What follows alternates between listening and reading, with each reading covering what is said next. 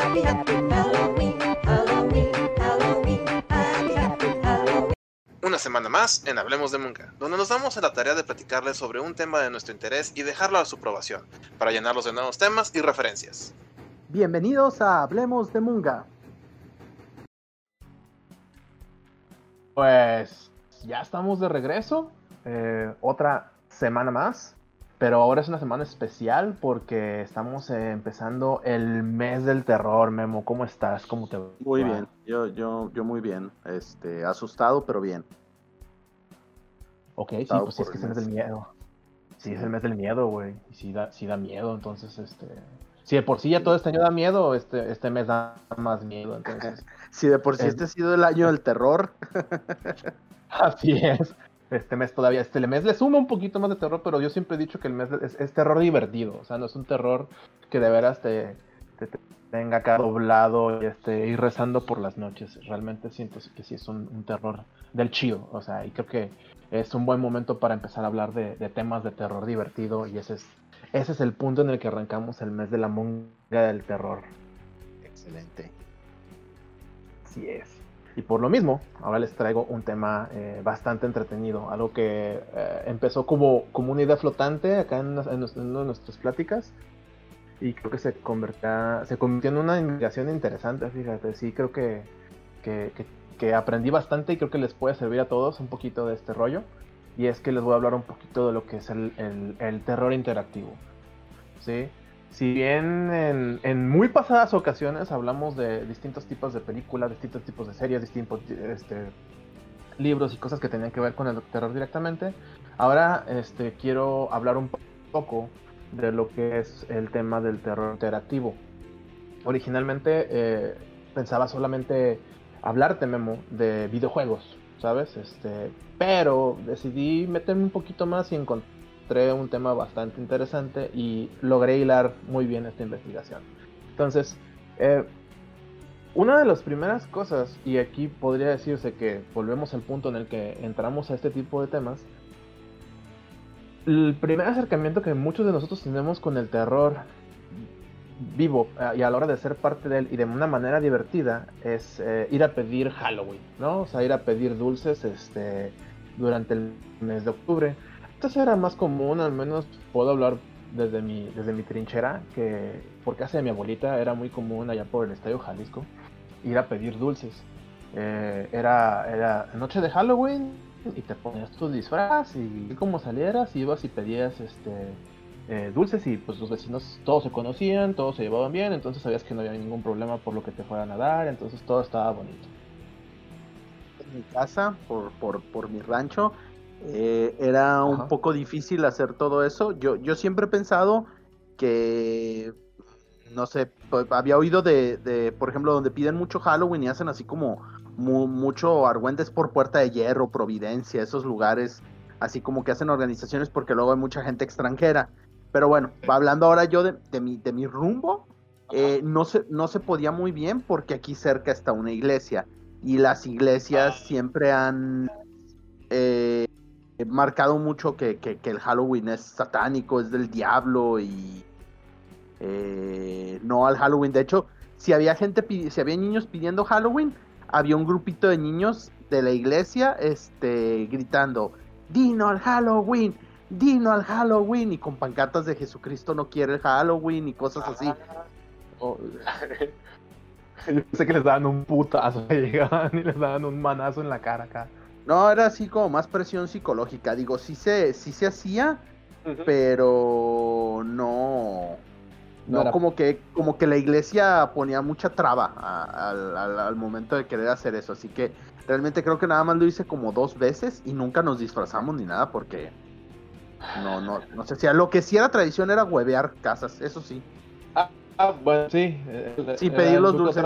y acá era más puro, tra- era puro trato. Acá. Sí, no, acá era como más vandalismo, la verdad. Este, sin, sin el trato y sin los dulces. O sea, era así como, ah, ¿sabes qué? Eh, la iglesia, no, pedir dulces está mal. Podemos vandalizar las casas, hagan lo que quieran, pero no pidan dulces. Ah, bueno. Ah, bueno. Si la iglesia dice que no hay pedo, entonces, como... Dice al vandalismo y no a los dulces. Eh, los dulces son malos, güey. Sí, güey, provocan diabetes, güey. No. sí, es un counter muy malo. Sí, no, o sea, yo, yo, yo, por ejemplo, yo creo que yo siempre le he adjudicado mucho que, por ejemplo, por casa de mi abuela, ahí ahí cerca del Jalisco, eh, mi abuela, por ejemplo, o sea, ellos ah, tenían de- eh, ellos venían de, de Tijuana, ¿sabes? O sea, mi abuela es de, de Jalisco, ¿no? O sea, del estado, pero se fueron a vivir por mucho tiempo en Tijuana, mi mamá este, creció allá y así, de hecho nació allá, y este, entonces como tú sabes, Tijuana está pegada a- ahí a, a a California, es que o no se, se escurren las tradiciones de un lado al otro, ¿no? Y la banda ti- tiene mucho ese tipo de cositas. Y, y mi mamá me contaba que ella llegó a ir a pedir dulces del otro lado, este, y que les iba bien chido, obviamente eran los dulces chidos, ¿no? De hecho ella me contaba que para ella estaban los dulces de un lado y los del otro, es como, como eran los dos, acá del lado te daban sneakers y del otro lado te daban acá esos pinches dulces con una, una pasa adentro, güey, acá toda culera. Este, pero, pues era, era, era, ajá, exactamente.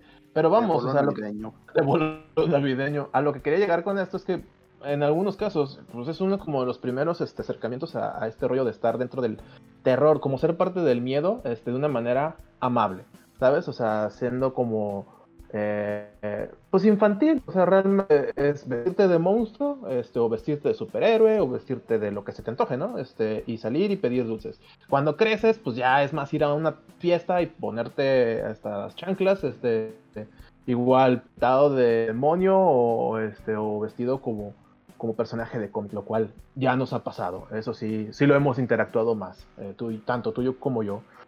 Eh, entonces, a lo que iba con esto es que es como unos. Yo puedo hablar que pues mi primer acercamiento era por ese lado, ¿no? O sea, yo recuerdo, yo tengo memorias de, de, de casas que sí estaban decoradas para Halloween, de, de varios chavitos en la cuadra de mi abuelita vestidos de vampiros, de lobo, yo me acuerdo disfrazado de una momia, cosas así. Eh, y eso me llevó a, pues a ver entonces como que de, de, de dónde viene todo este rollo. Agarré y me puse a investigar y dije, vamos a ver, ¿por dónde empieza todo este rollo? Y estaba notando una serie de elementos que han coincidido a lo largo de todo este tiempo hasta la fecha y que tienen que ver mucho con la cultura geek, ¿sí? Para empezar, el disfrazarte ya es, es muy, muy de la cultura geek hoy en día. O le dicen cosplay. Acá eh, la, gente, la gente elegante le dice cosplay. Acá muy francés el cotorreo. Eh, obviamente no, ¿verdad? Pero a lo que voy es que ya es como muy parte de la cultura. Eh, la última fiesta que fui, eh, había muchos cosplayers y obviamente ya, ya, era como más rollo de, ah, mi traje está más chido que el tuyo, Peasant, acá.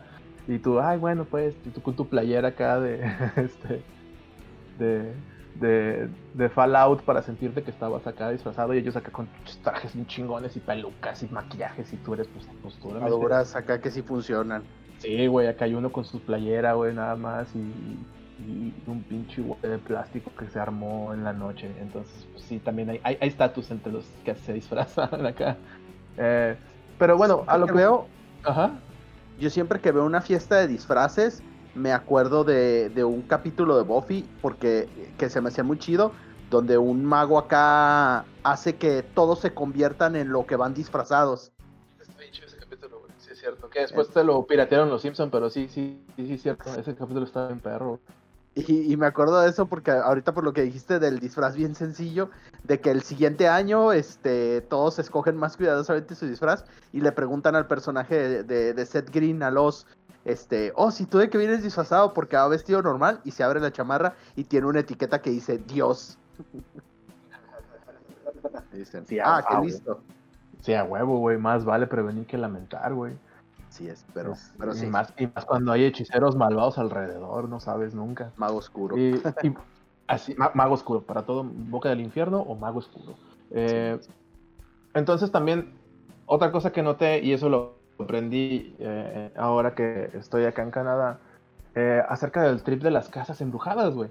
Que es como, no es tan tradición donde yo estoy, pero si vas más para, igual, hacia la frontera, hacia Toronto y ese tipo de zonas donde se eh, escurre la, la, la, cultura gringa para el otro lado, te topas con, con las casas embrujadas, güey. O sea, yo había visto ese trip en series y había visto ese trip en películas y cosas así, y no me refiero a la, a la atracción tal cual, me refiero a las casas, a la banda que agarra y dice, voy a convertir mi casa en una atracción de terror. O sea, y es, es como una tradición muy gringa, este, muy de Estados Unidos. Y este, y dije, pues esto tiene que tener algo más, ¿no? O sea, no es nada más como vamos a construir y vamos a pintar y vamos a poner espaguetis para que la gente crea que son cerebros y uvas que son ojos. Me puse a ver y está bien interesante que el trip eh, de- del, del terror interactivo viene de mucho más atrás. Eh, me topé que, por ejemplo, eh, una de las primeras casas embrujadas, la, eh, se considera el primer museo que hizo Madame Tussauds. ¿sí? Y, viene mucho, Madame Tussauds pues, es esta renombrada escultora de cera francesa. ¿sí? De hecho, parisina, según si mal no me equivoco, ya me corregirán este, los demás. Que, vivió durante incluso la Revolución Francesa y, durante todas esas épocas. Y ella era famosa, ¿no? Ella tenía acá su, su museo donde retrataba y hacía esculturas hiperrealistas de, de gente famosa de la época, por decirlo de alguna manera. Pero también existe un mito alrededor de ella. Eh, en el museo de Madame Tussauds, en el ori- original, ella tenía un área que llamaba The Chamber of Horrors, o sea, o la Cámara de los Horrores. Eh, se decía que en ese lugar eh, ella exhibía, eh, obviamente, representaciones de torturas que, pues, eran reales para la época o reales para muchos casos entre torturas de la Inquisición, fran- perdón, Inquisición este, española y de lo que pasaban en las, en las catacumbas con los revolucionarios este, capturados y todo esos. Pero también existe la leyenda de que cuando cortaron las cabezas de los de la monarquía, ella iba y tomaba impresiones o máscaras de la muerte o dead mask como se les conocen de las cabezas y de esas impresiones ella hacía lo, este, bueno, de esos moldes hacía las cabezas y las representaba como cabezas cortadas dentro de su museo. Ya estuve viendo y es mm, mm, sigue siendo leyenda. Nadie ha confirmado, nadie ha negado, pero interesante es eso, que en teoría hablamos que desde, puta, desde los 1700, 1600 ya existen ideas, eh, la idea del- de la cámara de los horrores, ¿no? Que es como muy común en este rollo de las casas embrujadas. Y dije, bueno, esto está como muy, muy interesante porque hasta la fecha si tú vas a un museo de cera, incluso en el que está allá en Guadalajara, tienen su área del terror, ¿no? Es como muy emblemático tener acá el área del terror. Y se dice que por ahí empieza. Entonces, me hizo recordar las veces que llegué a ir a, a los museos de cera y llegaba, la, cuando, la primera vez que yo fui al Museo de Cera de Guadalajara al menos, tendría 12 años y, y no mames, me dio un chingo de miedo, güey. O sea, yo sí me acuerdo que, no sé si se acuerdan o si te tocó ir a ti a la original, no a la que está en el centro ahora.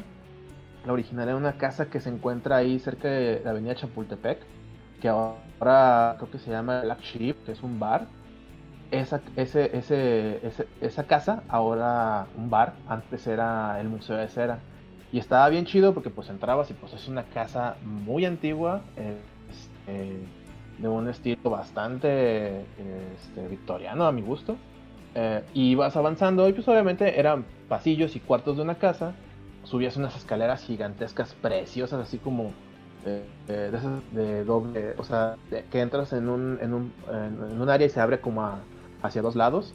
Este, estaba increíble. eh, y me acuerdo mucho que empezabas a la entrada principal y subías, tu, tu, tu, y avanzabas y pues veías que a los presidentes de México, actores, este, a la reina de Inglaterra, y te saludaba porque andaba barriendo. Este, y, luego de repente llegabas a un punto en el que estaba una escalera como de, caracol de metal, como que, como que era la escalera de servicio, güey. Y luego, luego te asomabas ahí y veías que era oscuridad, no se veía nada, güey. Yo decía, güey, qué pedo. Y yo iba solo, güey. Y me acuerdo mucho que andaba una pareja ahí y yo, la neta, así bien sacatonamente me esperé que llegue. O sea, porque la pasé. O sea, estaba una pareja viendo y la, y la pasé de largo. Y cuando llegué a esa parte, pues no había vuelta atrás y fue, no, Nel, aquí me quedo. Pero hasta que llegara la pareja. Y pues ya empezamos a bajar las escaleras, o sea, ellos por delante, yo, yo valientemente cuidando la retaguardia. Este, empecé a bajar y, el, y luego, luego bajando la escalera había un- una escultura de un esqueleto que decía en, la, base el ángel de la muerte. Y era básicamente un, un esqueleto en posición de arquero con ropas desgarradas y lo que parecían alas de ave como calcomidas y tenía los ojos y, y los ojos rojos como con focos y se movía de un lado a otro, o sea, como que hacía un giro leve sobre su eje. Híjole, güey, no mames, a mí neta, le pasé a un lado y sí sentí el así que me, que me mordía. Y terminabas de bajar la, la, la escalera y abajo era como el sótano de la casa, güey. Y estaba súper chiquito el techo, bien bajo, güey, todo pintado de negro. Y solo veías las luces así de unas lamparitas y entrabas a un cuarto. Y esa parte me gustaba mucho porque estaba eh, Frankenstein, eh, bueno, el, monstruo de Frankenstein. Y estaba el Doctor Frankenstein también. Estaba Drácula, estaba el monstruo de la Laguna Negra, el hombre lobo, los monstruos de Universal, ¿sabes? Y estaba como muy ambientado, con foquitos y computadoras acá del santo, como le digo yo, y luces, y dije, ah, órale. Y luego había un- una puertita y te metías, y ahí es donde valía madre, güey. Ya, ya ahí, neta, sí me daba un chingo de miedo. Porque era un cuarto, eh, como un, como un, en zigzag, digámoslo, para conectar con otro cuarto más grande, pero alrededor del cuarto estaban un chingo como de momias y esqueletos que estaban muy bien hechos a mi gusto, y aparte en la oscuridad, pues, no te pones a ver el detalle. Y yo decía, ya valió madre, ya valió madre. Y cuando pasaba a ser, a veces como que tenían un sensor y una de y una o dos se te, se te aventaban encima. No mames, yo grité como nena bien loco. Sí, y, y me acuerdo que ya después sales y está la cámara de torturas y había esculturas de Pumpkinhead, estaba Jason, estaba Freddy Krueger. Güey, o sea, estaba bien cabrón. Y la neta, yo sí, yo sí le, yo sí le sacaba bien duro a, a todo Strip. Pero pues me aventé mi aventura ahí y estuvo chido. eh, desde mi punto de vista, eh, estuvo bastante divertido. No sé si te tocó a ti alguna vez ir al, al Museo de Cera. Pues sí, será, yo fui hasta que ya estaba en el, en el centro y de hecho ni siquiera sabía que existía. Eh, eh, fue el mismo día que descubrí que había un museo de cera, descubrí que también había un museo de Ripley, acá del, aunque usted no lo crea, ahí, ahí mismo cerca de donde estaba el área. Eh, y me... sí fue así de, ay cabrón, este, no, pues, ni sabía que eso existía. La verdad no, no tenía esa, toda esa atmósfera que tú describes, pues no, no la tenía. La verdad estaba, to- estaba muy chiquito y veías todo, todo así como de rápido y decías, ah, de, de hecho, de hecho, yo, yo tengo que hacer una confesión. Yo no soy la mejor persona para ir a un museo eh, de ningún tipo. Eh, me aburren porque, no sé, o sea, ya es cosa mía. Yo, yo sé que yo estoy mal. No, no, no, no me, no me entretienen. Entonces, realmente entré porque creo que mis primos, alguien más quería entrar, quería conocer el museo. Y dije, va, vamos pues, este... Luego aparte cobran, o sea, es así, no sé, yo, yo tengo ese trip, yo, yo siempre he dicho que todo mundo tiene una onda, este, igual si la gente nos quiere decir cuál, donde ves algo como un gasto innecesario, o sea, que, que dicen, por ejemplo, te toca decir, no mames, ¿cómo gastas tanto dinero en cuentitos, en cuentitos o en monitos? O, y así te va a decir, entonces yo, mi, mi idea es, no mames, ¿cómo, ¿cómo gastas dinero en entrar para, puedes tocar las cosas? No, porque es un museo. En ver cosas así nomás de hacerle, "Uh, ah". también las podría ver en internet o en fotos y no me cobran. Bueno, ya, ese, ese- ese es mi punto, pero eh, se me hizo, no, no tenía esa atmósfera. Yo creo que si fuera, porque ese es el otro lado. Cuando hay una experiencia como la que tú mencionas, ahí sí siento que vale la pena, pero porque estoy pagando por una experiencia, no por ver algo. Y fíjate, Pero esa es mi es, experiencia. es- eh, eh, fíjate, está el clavo que iba a llegar. Mucha gente, eh, cuando, volviendo al tema de la Cámara de los Horrores de Madame Tussauds, que duró por mucho tiempo, eh, mucha gente decía, pues, ese mismo que dices tú, o sea, ¿a qué voy? Ahí están, son los pinches monos que vi hace 10 años, ¿no? O sea, un pedo así. Entonces, estaba viendo que una de las cosas que hizo que, que, que la experiencia de terror subiera, por decirlo de alguna manera, fue con el cotorreo, con la aparición de la, de- del, ¿ubicas el término fantasmagoria? Más o menos, tengo una idea, pero igual Es esta, ilus- es esta ilusión que se utiliza con un espejo y una lámpara para generar un fantasma falso, que es básicamente humo y espejo, de ahí viene la expresión, se utilizaba este, un espejo y con una lámpara, eh, con un juego de espejos se reflejaba la imagen del fantasma en un, en un escenario, ¿sí? Este, que es este trip de, de que la gente ve un- algo que es como translúcido en escena, que, que lo manejan mucho, no sé si viste esta película donde sale Edward Norton que se llama, ¿qué es el ilusionista? Eh, eh, es, de ahí sale el término Smoke and Mirrors. Smoke and Mirror, exactamente, de ahí viene, de ahí viene del término. Que es básicamente eso, es una ilusión utilizando lámparas y espejos este, y un poco de humo para generar esta sensación acá de, del fantasma, ¿no? Entonces, este, de ahí, este, esto, esto nace en 1800, güey. Y a raíz de ese tipo de cosas eh, aparece un grupo que se conoce como el Gran Guiñol. ¿Sí? Le Grand Guignol, eh, espero que mi francés esté bien pronunciado. Eh, y que es un grupo ¿sí? de artistas parisinos que decidieron llevar esta experiencia a algo más, no solamente en poner estatuas, no solamente en poner cositas o jugar con, el con los humos y espejos, sino que era ya una experiencia. Este, en este trip se, se- se hacían en, en eventos especiales, en, en teatros, donde desde que entrabas hasta que llegabas a la sala eh, había algo que estaba pasando y era como una obra, pero una obra muy interactiva, en el sentido de que todo pasaba frente a la gente, ¿sí? Eh, hablaban de, de, de historias de tortura, eh, asesinatos, crímenes, pero eran muy reales y eran violentos en el sentido de la ejecución, no porque fuera así de que realmente mataran a alguien, pero los actores se lo tomaban tan en serio que había hay registros de que realmente se rompían las costillas o, tenían rasguños o incluso eh, algunos de ellos llegaban a ser apuñalados por la utilería eh, por la misma experiencia que querían vender. Eh, la idea del, Gran Guiñol era también mucho el shocker, ¿sí? Pero ya desde el punto de vista en vivo. Era no solamente de decir, ah, te voy a asustar. O sea, como dices tú, el boogie boogie. No, o sea, es re- realmente quiero que la gente salga choqueada.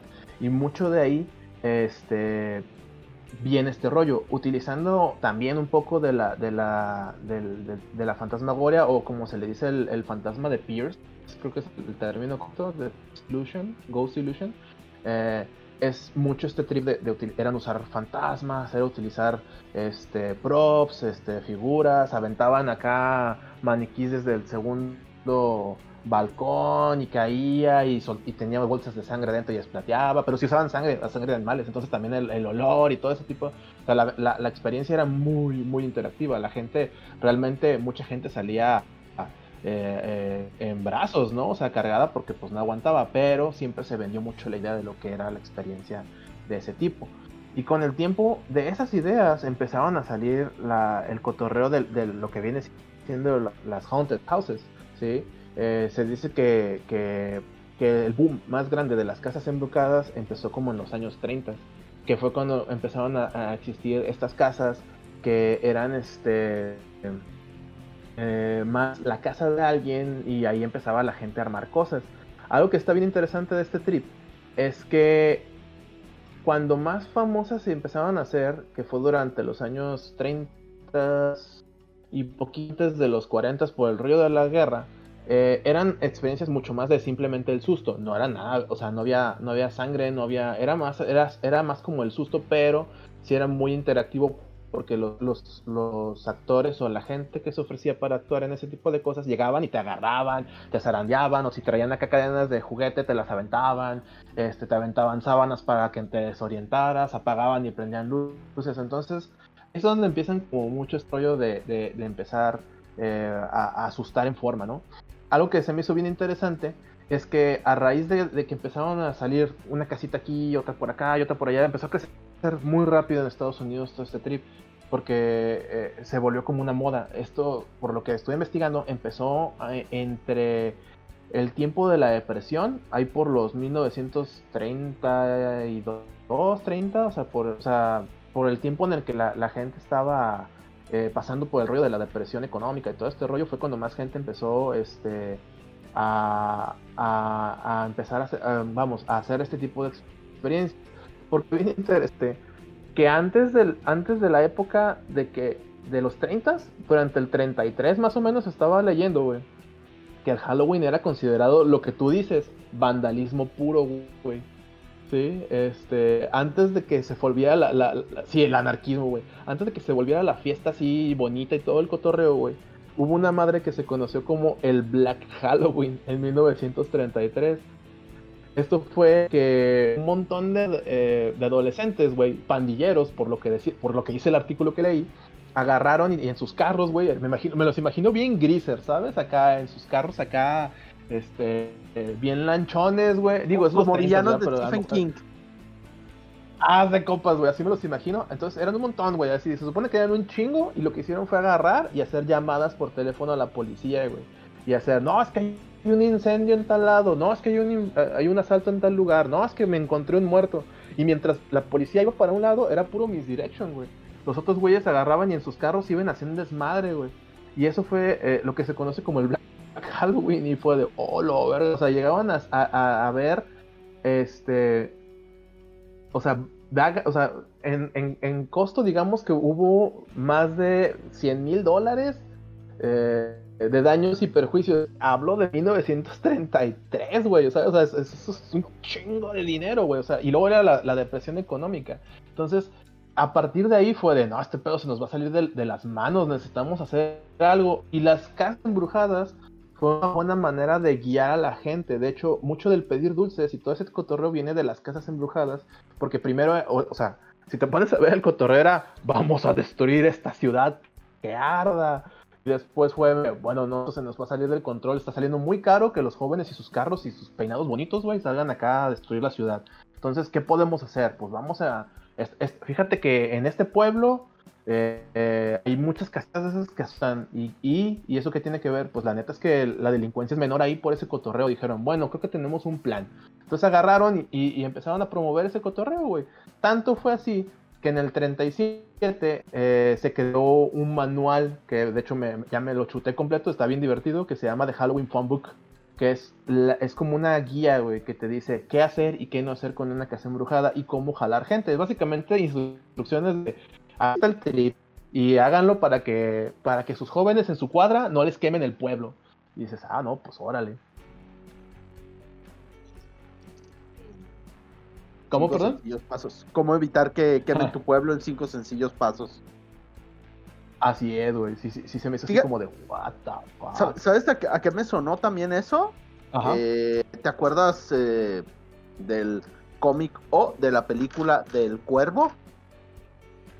Sí, sí, sí, sí. ¿Te acuerdas que ahí manejaban el concepto de la noche del diablo? O sea, de hecho, mucha, mucha gente luego a veces me ha tocado oír que cuando platican el, el tema de, de- del cuervo dicen que en Halloween salen y matan a la pareja de Brandon Lee, pero en realidad no era Halloween, era la noche del diablo que se supone, según eso es un día antes y es cuando sí salen a hacer desmadre, no a pedir dulces ni nada de eso, sino que todo es acá también vandalismo puro y duro, nomás para destruir y hacer cosas así.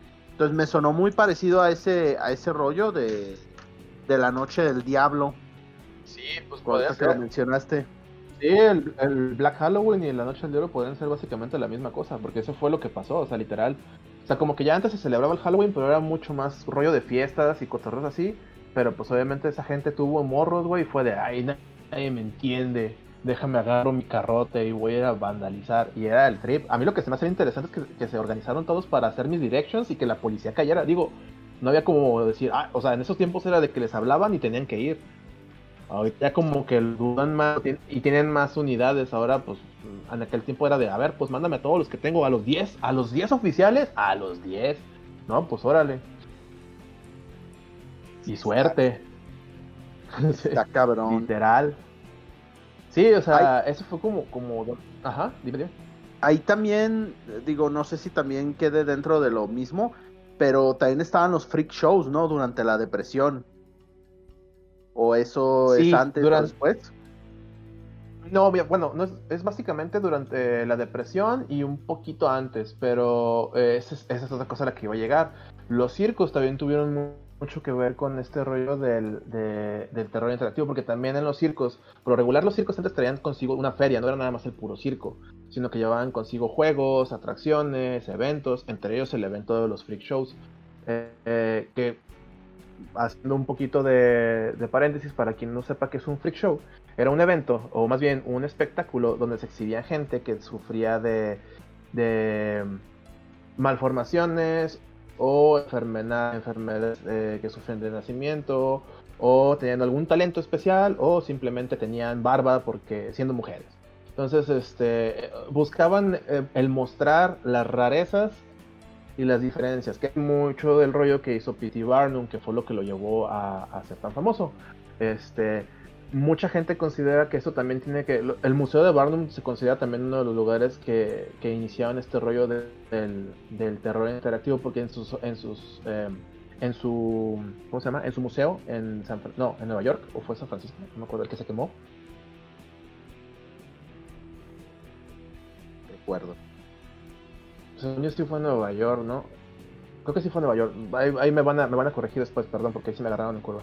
Este, eh, ese, ese, en ese lugar él exhibía las, las llamadas este, sirenas de Fiji, este, eh, los híbridos como el Jackalope y cosas así que tenían ahí guardadas y pues quieras o no te generan cierta fascinación. También mostraba en algunos casos este, fetos de animales con dos cabezas, eh, eh, ra- rarezas médicas y cosas así que pues a fin de cuentas pues son bastante creepy si lo ponemos de alguna forma. Aparte el, el señor sabía vender ese tipo de cosas. Los freak shows móviles en los, en los, en los circos se enfocaban más a tener simplemente en, en display a alguien que se ve- veía eh, raro o tenía alguna enfermedad que podía ser microcefalia, podría, incluso hay- hay- yo no sabía, fíjate que en algún momento llegaban a exhibir gente con síndrome de Down y digo, no mames, qué pedo con la gente de ese tiempo, pero los otros pinches tiempos, pues, ¿no? O sea, eh, llegaron a exhibir gente que, eh, pigmeos que rapta- raptaban, este, gente que era muy obe- era mórbidamente obesa. Este, yo creo que la mitad de Estados Unidos ahorita ya podría ser parte de esos freak shows de, de esa época, pero bueno, eh, gente muy alta, gente que tuviera pro- eh, rollos de double joint que podían doblarse mucho, eh, hermafroditas, cosas así, y era como el trip. Y a mucha gente eso también, pues, era un poquito más estar cerca de algo que ellos no comprendían y pues les daba miedo. Realmente no creo que no siento que estuviera tan chido por, por, el, contexto, pero fueron parte importante de esta parte de estar cerca de lo que generaba miedo. Y digo generaba haciendo comillas porque no, no, no, no, no estoy viendo. Este, pero sí, eran como una parte. Y los y las ferias que cargaban los circos eh, llevaban consigo ciertas este, atracciones también de terror. Aquí creo que la, la recomendación obligada es si a alguien le interesa este, este rollo, que vea la película que se llama Freaks de Todd Browning, el mismo director de, de Drácula. Sí, es Este, un de excelente. Y ahí pueden ver mucho de, de- de- la cultura y yo creo la, la, la frase más famosa que todo el mundo ubica, bueno, que sabe de esto, eh, con, un- con los freaks, es la frase One of us, one of us. Y como ya hemos comentado antes, eh, Guba Gaba. Y como ya hemos comentado antes, incluso, incluso aunque digan, no, yo no veo esas madres, yo no sé de eso, ya la han oído. Porque culturalmente la repiten un chingo. El, el caso más que me viene más a la mente es de The Big Bang Theory. En los primeros capítulos donde Penny se empieza a dar cuenta de que ya se está volviendo muy geek, eh, le cantan la canción de One of Us. Sí, sí, exactamente. Eh, básicamente es uno de nosotros, uno de nosotros, Guba Gaba y demás, demás. Así es. Hasta volvemos a los pinches Simpsons también acá ya tienen su capítulo este, parodiando esa historia. Pero sí, o sea, eh, esa es una de las de las partes oscuras de esta parte de, de la historia, ¿no? Acá, porque los, los shows de carnaval son importantes en esta parte. Sí, o sea, es donde empieza a ver esta gente, donde empiezan eh, a prohibirse el- la, la representación de Free ante el- después de la Segunda Guerra. O sea, sí había, pero empezó, empieza a bajar y, la gente buscaba otro tipo de cosas. De hecho, esa, parte medio la, muestran en la serie de, American Horror Story, que también es otro buen ejemplo. Eh, bueno, más o menos, no voy a hablar mucho de eso. Pero eh, ahí empiezan a salir las atracciones dentro de las, de las, este, dentro de las, ¿cómo se llama? De las em, ferias y de los eh, parques y cosas así. Algo que está bien loco, güey, es que a la parte que empezaban a salir las, las mansiones embrujadas, eh, tanto como, atracción, de hecho la primer mansión embrujada, la primer Haunted Mansion es la de Disney, oficialmente, que se abrió en 1969. Esa es la primerita de todas y fue la más famosa porque fue la que innovó, porque tenía todo, o sea, estaba al, al tope de tecnología, ¿no? Llevó al máximo eh, el efecto del, fantasma de Pierce a, a otro nivel, ¿no? Eh, llevó la ambientación, maquillajes, este, animatronics, puta, llevó todo a, al máximo, a la máxima expresión de lo que podría ser ese evento. Y sin embargo sigue siendo muy familiar, ¿no ves?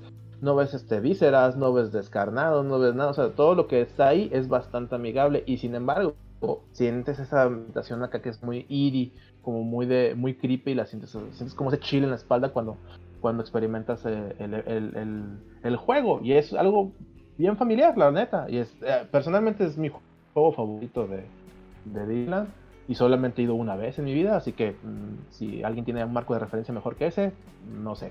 Entonces, este, esa fue de las primeras. Y a la, a la par de que nace esta serie, esta, esta eh, atracción, hubo otras tantas. Este, hay un, hay- yo no, sé, eh, bueno, no sé si has escuchado hablar tú de las, de los parques de diversiones de Knott's.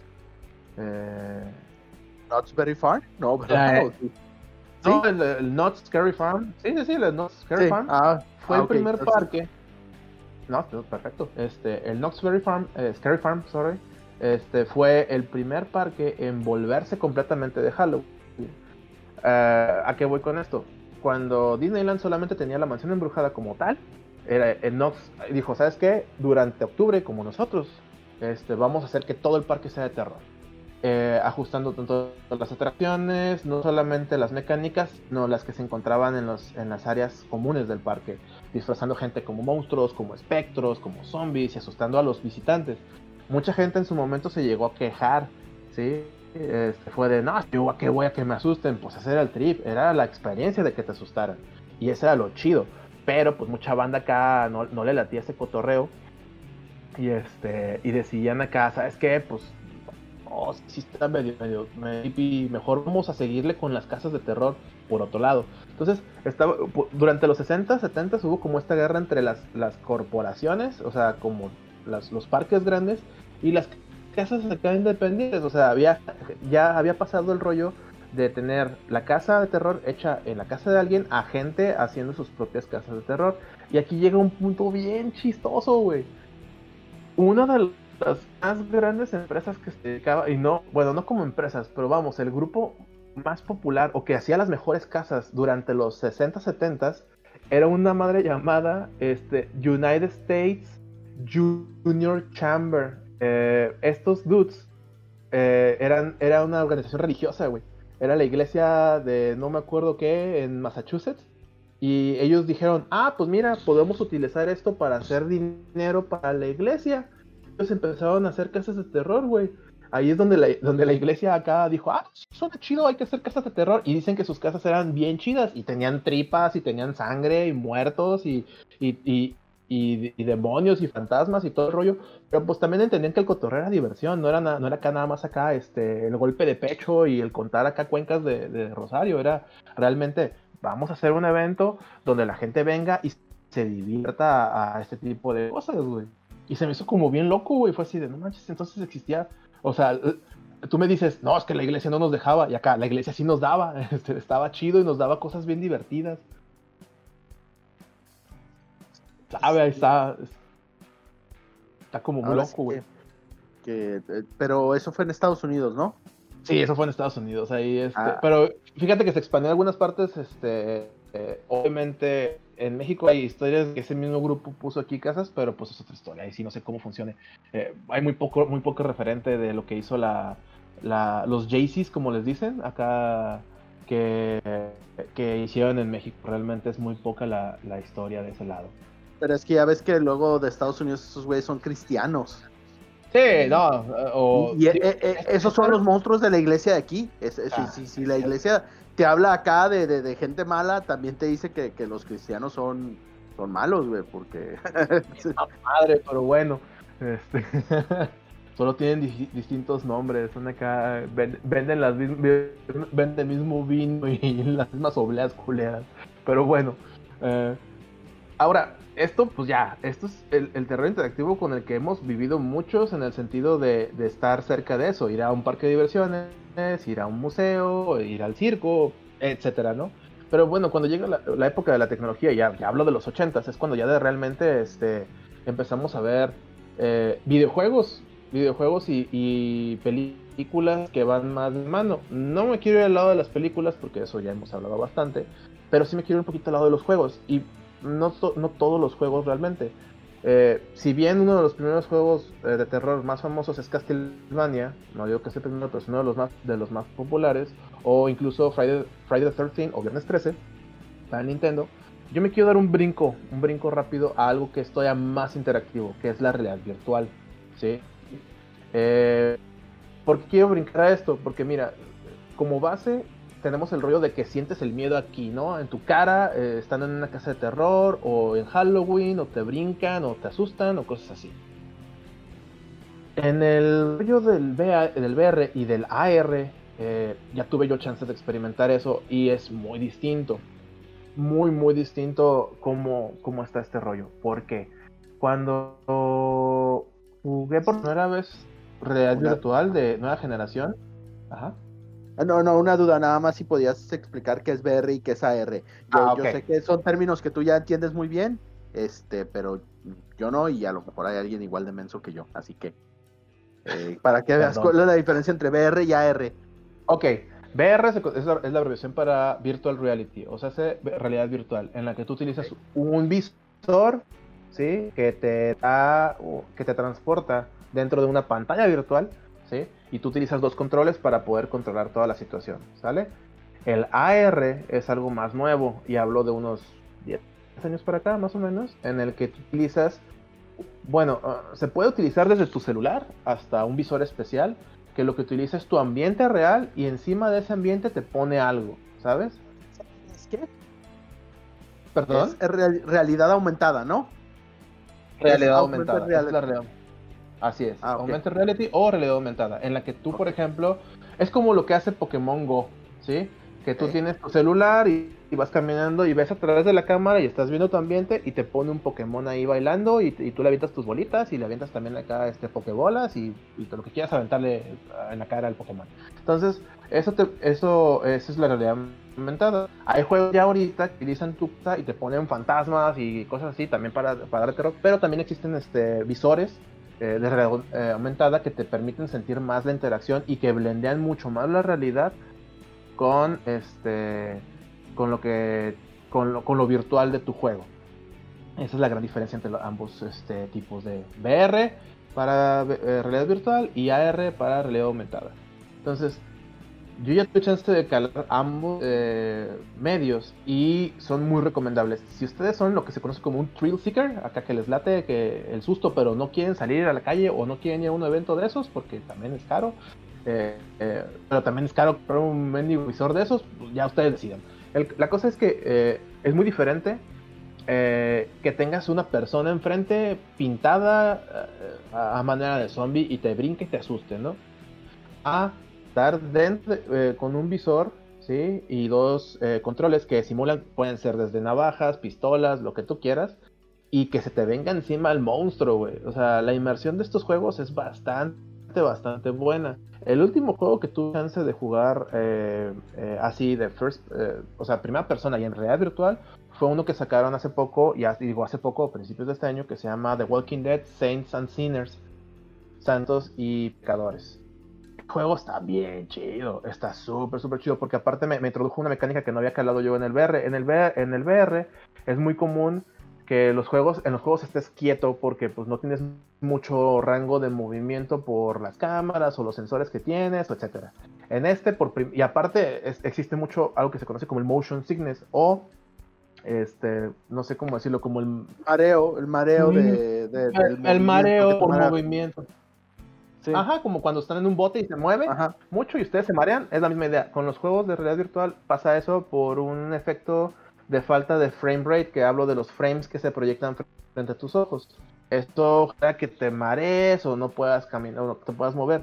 En el VR hay mucho estigma acerca de que te tienes que quedar quieto o el juego tiene que ser como un carrito en el que vas sentado y tú vas disparando y vas, a- y vas avanzando.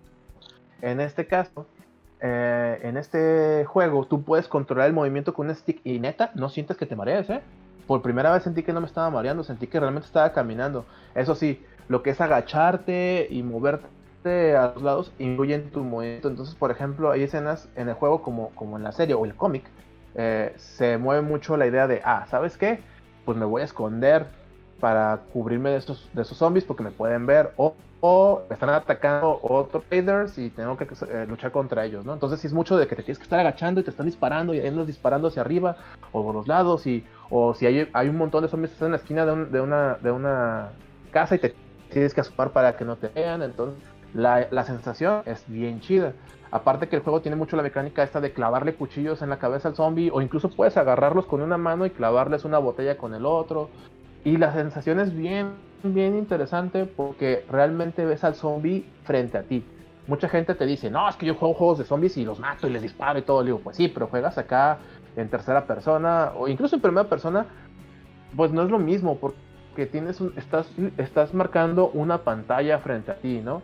Y esa pantalla es tu límite y sabes que de esa pantalla no te va a pasar nada. Pero cuando tú tienes puesto un visor de realidad virtual, realmente estás dentro del juego porque para donde voltees, estás dentro del juego. Y la sensación de terror es bastante buena, la neta. O sea, eh, había otro juego que llegué a calar que se llama Arizona Sunshine. Arizona, no, Arizona Sunshine, ya me acordé, aquí lo tengo anotado, perdón. El Arizona Sunshine, ese fue el primer juego de zombies que yo jugué con el visor que yo tenía. Eh, ese estaba muy chido.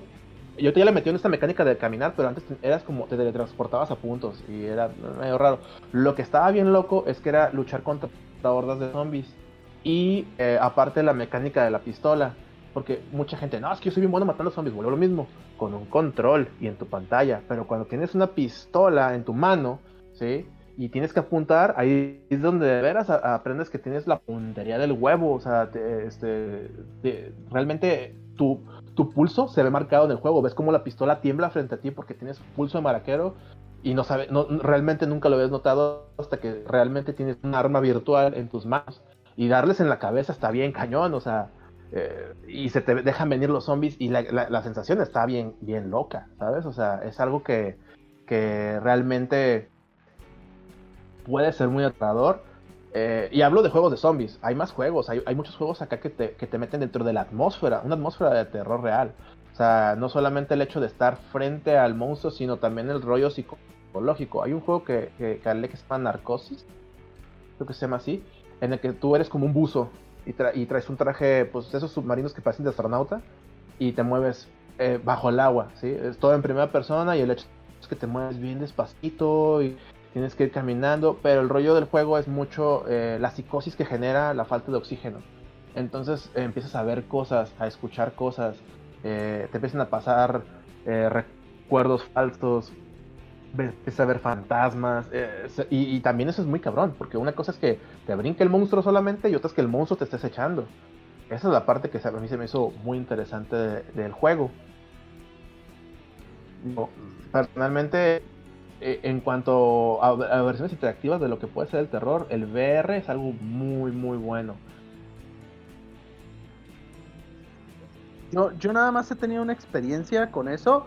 Eh, la verdad no, no, no me acuerdo cómo se llama el juego, pero era uno que exactamente lo que tú dijiste, era como en un carrito, entrar acá como una feria, un poco de lo que, no, no sé, estaba todo en español acá, bienvenido al, al circo de no sé qué madres, y era así como payasos eh, que te salían de la nada, acá. Simón, y fue, fue lo que jugué. Tuve otra experiencia que no fue de error, que fue como de música, pero pues también era así como, como más para, para estar, ay carnal, qué padre, el, mira, puedo tocar la música y madres así. eh, pero esa, esa fue mi experiencia con el VR.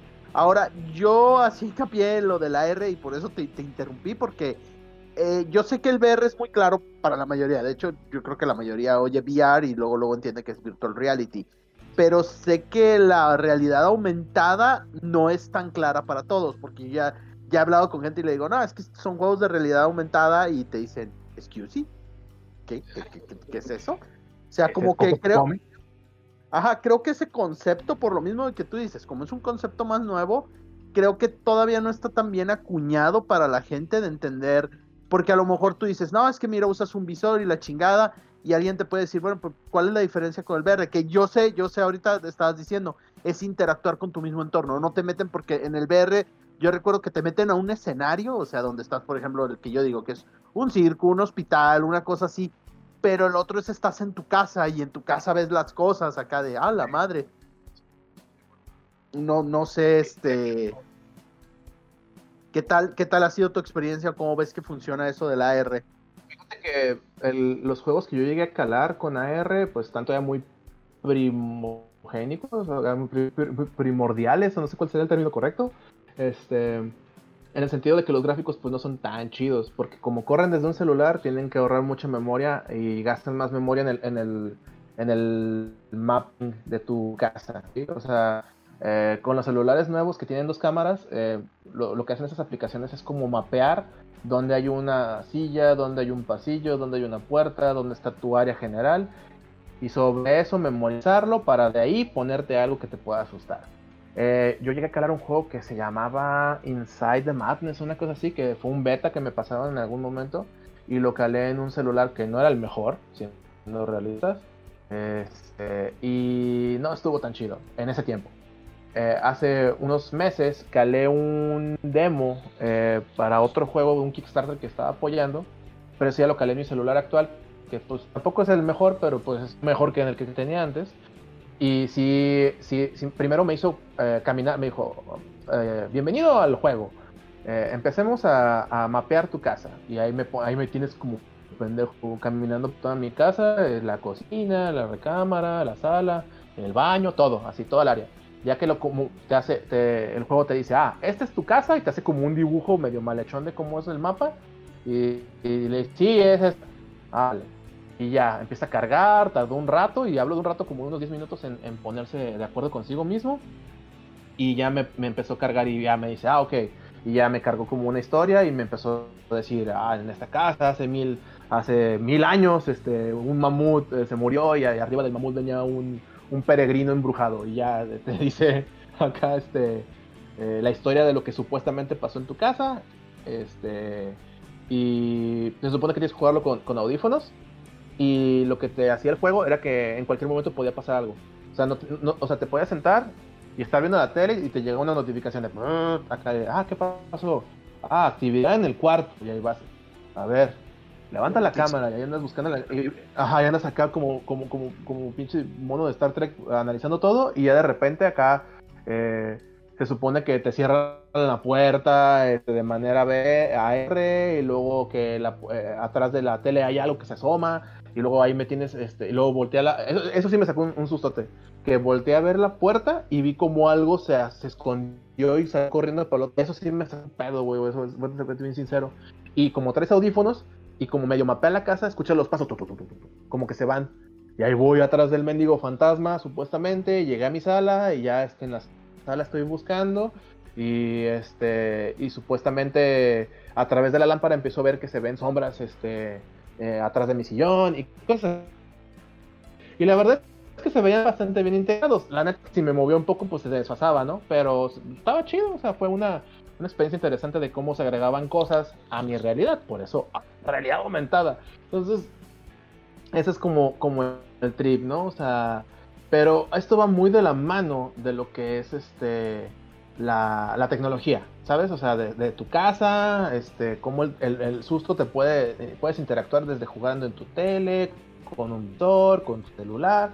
Hay mil ma- maneras, ¿no? O sea, de interactuar y de tener esa interacción y sacarte un susto y ya si te, si te tripeas, pues ya es tu rollo, ¿no? Ya, ya qué tan, tan fácil de convencer eh, seas, es, tu historia. Realmente aquí lo, chido es cómo se te pueden agregar cositas con tecnología, con juegos, con cosas así. Pero fíjate que me puse a investigar y muy de la mano de todo este rollo, dije, bueno, pues ¿qué es lo más popular que te pueda generar este, un thrill seek o un miedo ahora? Porque también descubrí que aparte de las casas embrujadas, ahora existen las hell houses, no sé si sabías de ese trip, de las casas acá, las hell house. Haz de cuenta, si la, si la haunted house o la casa embrujada es así como el cotorreo familiar, la Hell House es así la clasificación C, la clasificación R. Acá es donde literalmente vas a una casa y, y casi casi están este, agarrándote a chingadazos, güey, están llevándote al límite del terror. Esa es acá como el, el- la, la experiencia de terror en cuanto a terror controlado, por decirlo así.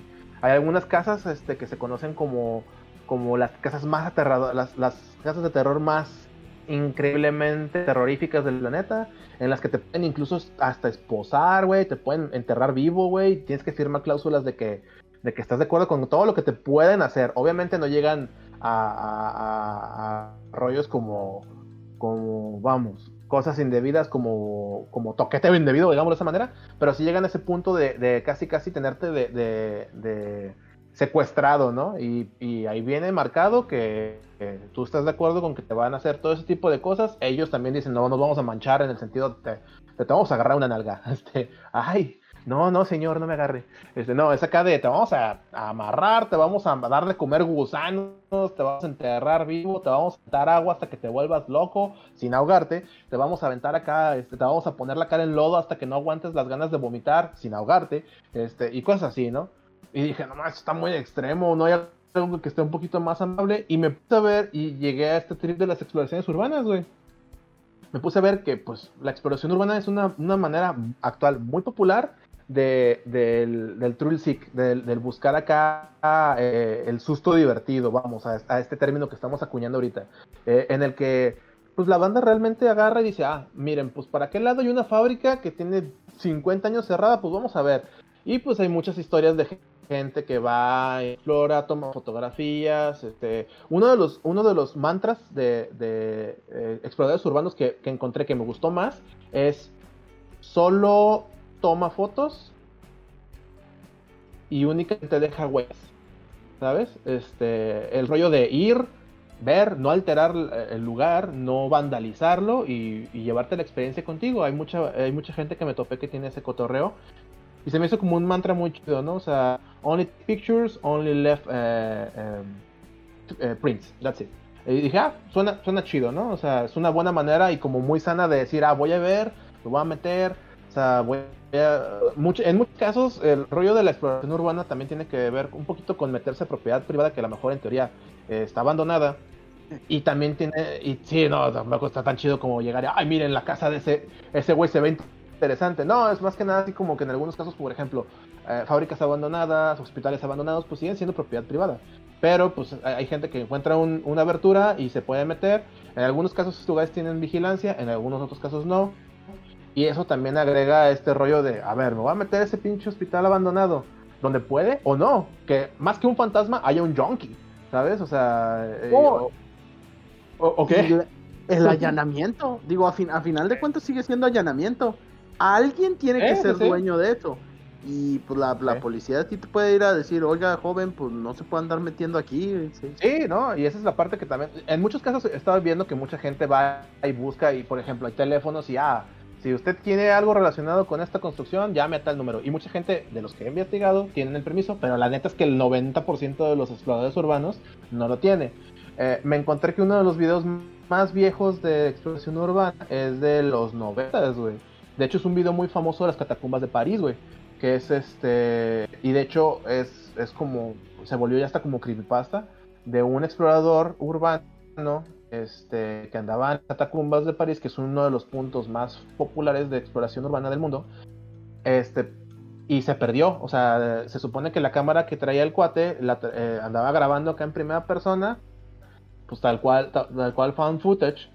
Y en las catacumbas este, anduvo filmando y buscando, andaba solo y se perdió.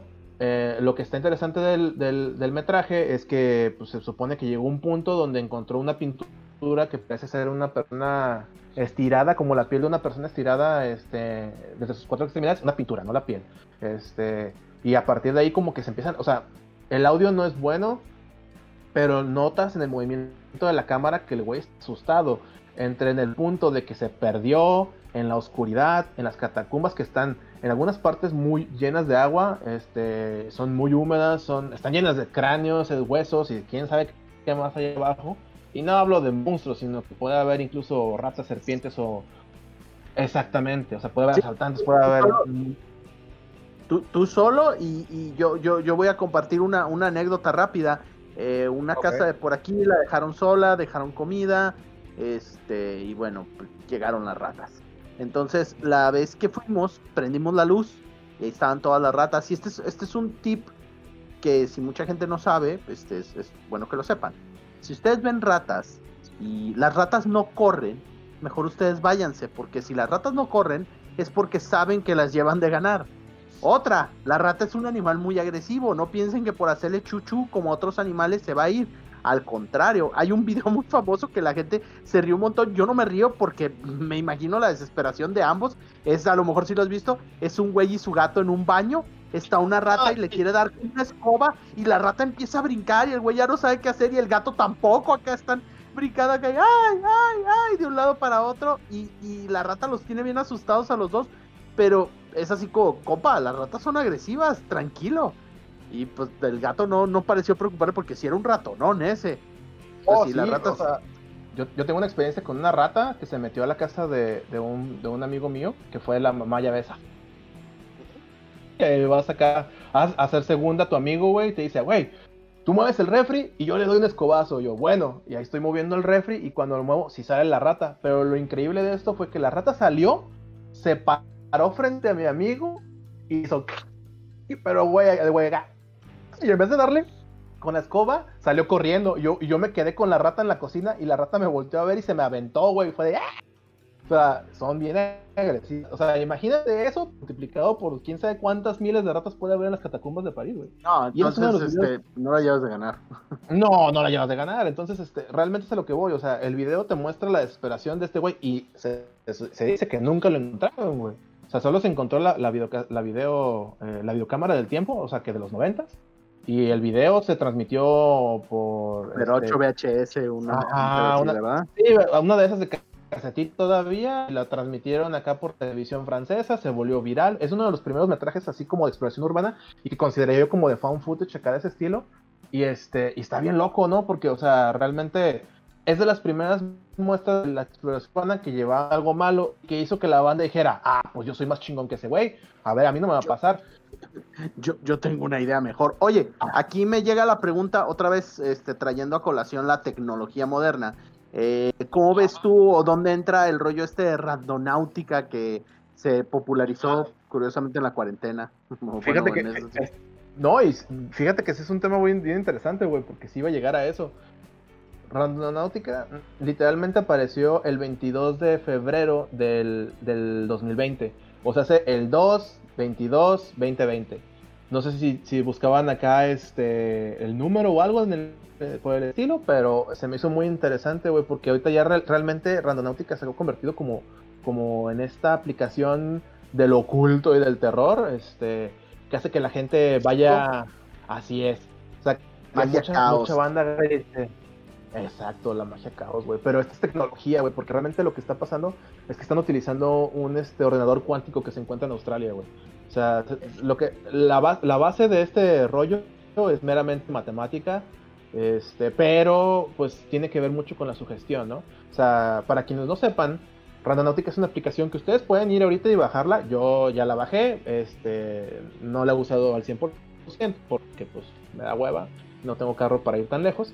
Pero eh, se dice que la aplicación te puede llevar a donde tú designes ir, ¿sabes? Eh, la aplicación te da tres em, categorías, por decirlo así, que son atractor, void y anomalía. Eh, a void es vacío. El atractor es básicamente un punto que está lleno de puntos cuánticos marcados sobre una ah, posición este, aleatoria en el mapa. El vacío es un punto con falta de puntos cuánticos sobre esa área. Y la anomalía es el extremo entre esos dos puntos.